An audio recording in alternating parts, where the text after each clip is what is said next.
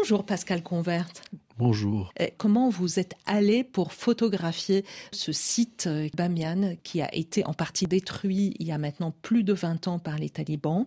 Dès la destruction des Bouddhas, donc le 11 mars 2001, euh, euh, cette destruction qui était assez peu traitée dans la presse, ça n'avait pas vraiment retenu l'attention des gens. Moi, j'avais été très attentif à cette question-là.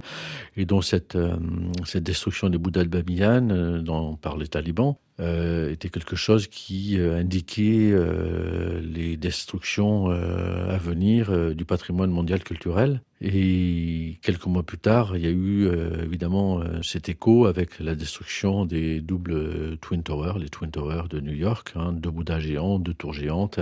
Donc un travail de médiatisation, de propagande de la part des, des talibans, hein, des extrémistes islamistes extrêmement construits hein, puisqu'on avait cette, ce, cette symétrie. Et c'est donc quelque chose qui m'a toujours beaucoup affecté.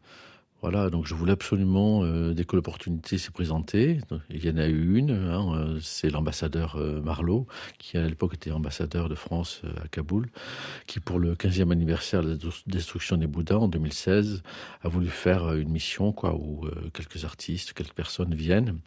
Et quand vous y êtes allé en 2016 à Bamiyan, qu'est-ce que vous avez trouvé?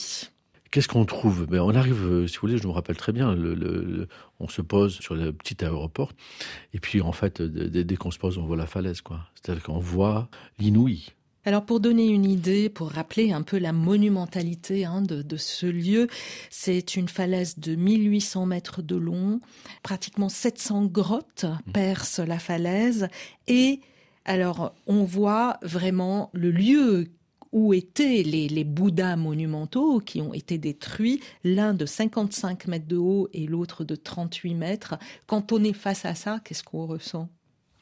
L'air. C'est-à-dire qu'il y a une vitesse du vent, une vitesse de l'air, de la lumière.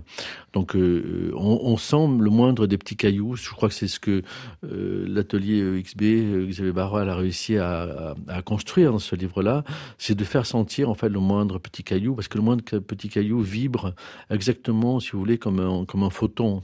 Hein, C'est-à-dire ce sont des particules. Cette falaise est un système de particules vivantes et on sent effectivement la destruction naturelle du site hein, où toutes euh, les alluvions des deux couches se déversent et donc ruissellent. Donc euh, en fait ça forme d'autres sculptures. À côté des bouddhas on dirait qu'il y a d'autres sculptures qui elles-mêmes sont des représentations de géants ou de dieux.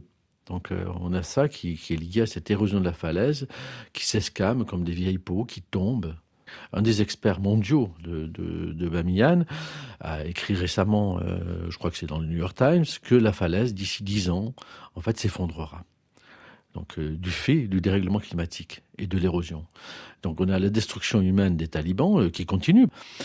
Donc il y a ce travail qu'on sent dans le livre qui est une empreinte Bamiyan, Le temps et l'histoire, c'est donc euh, votre dernier ouvrage, Pascal Convert, aux éditions Atelier EXB, donc un objet unique, comme toujours dans cette maison d'édition. Merci beaucoup. Merci beaucoup.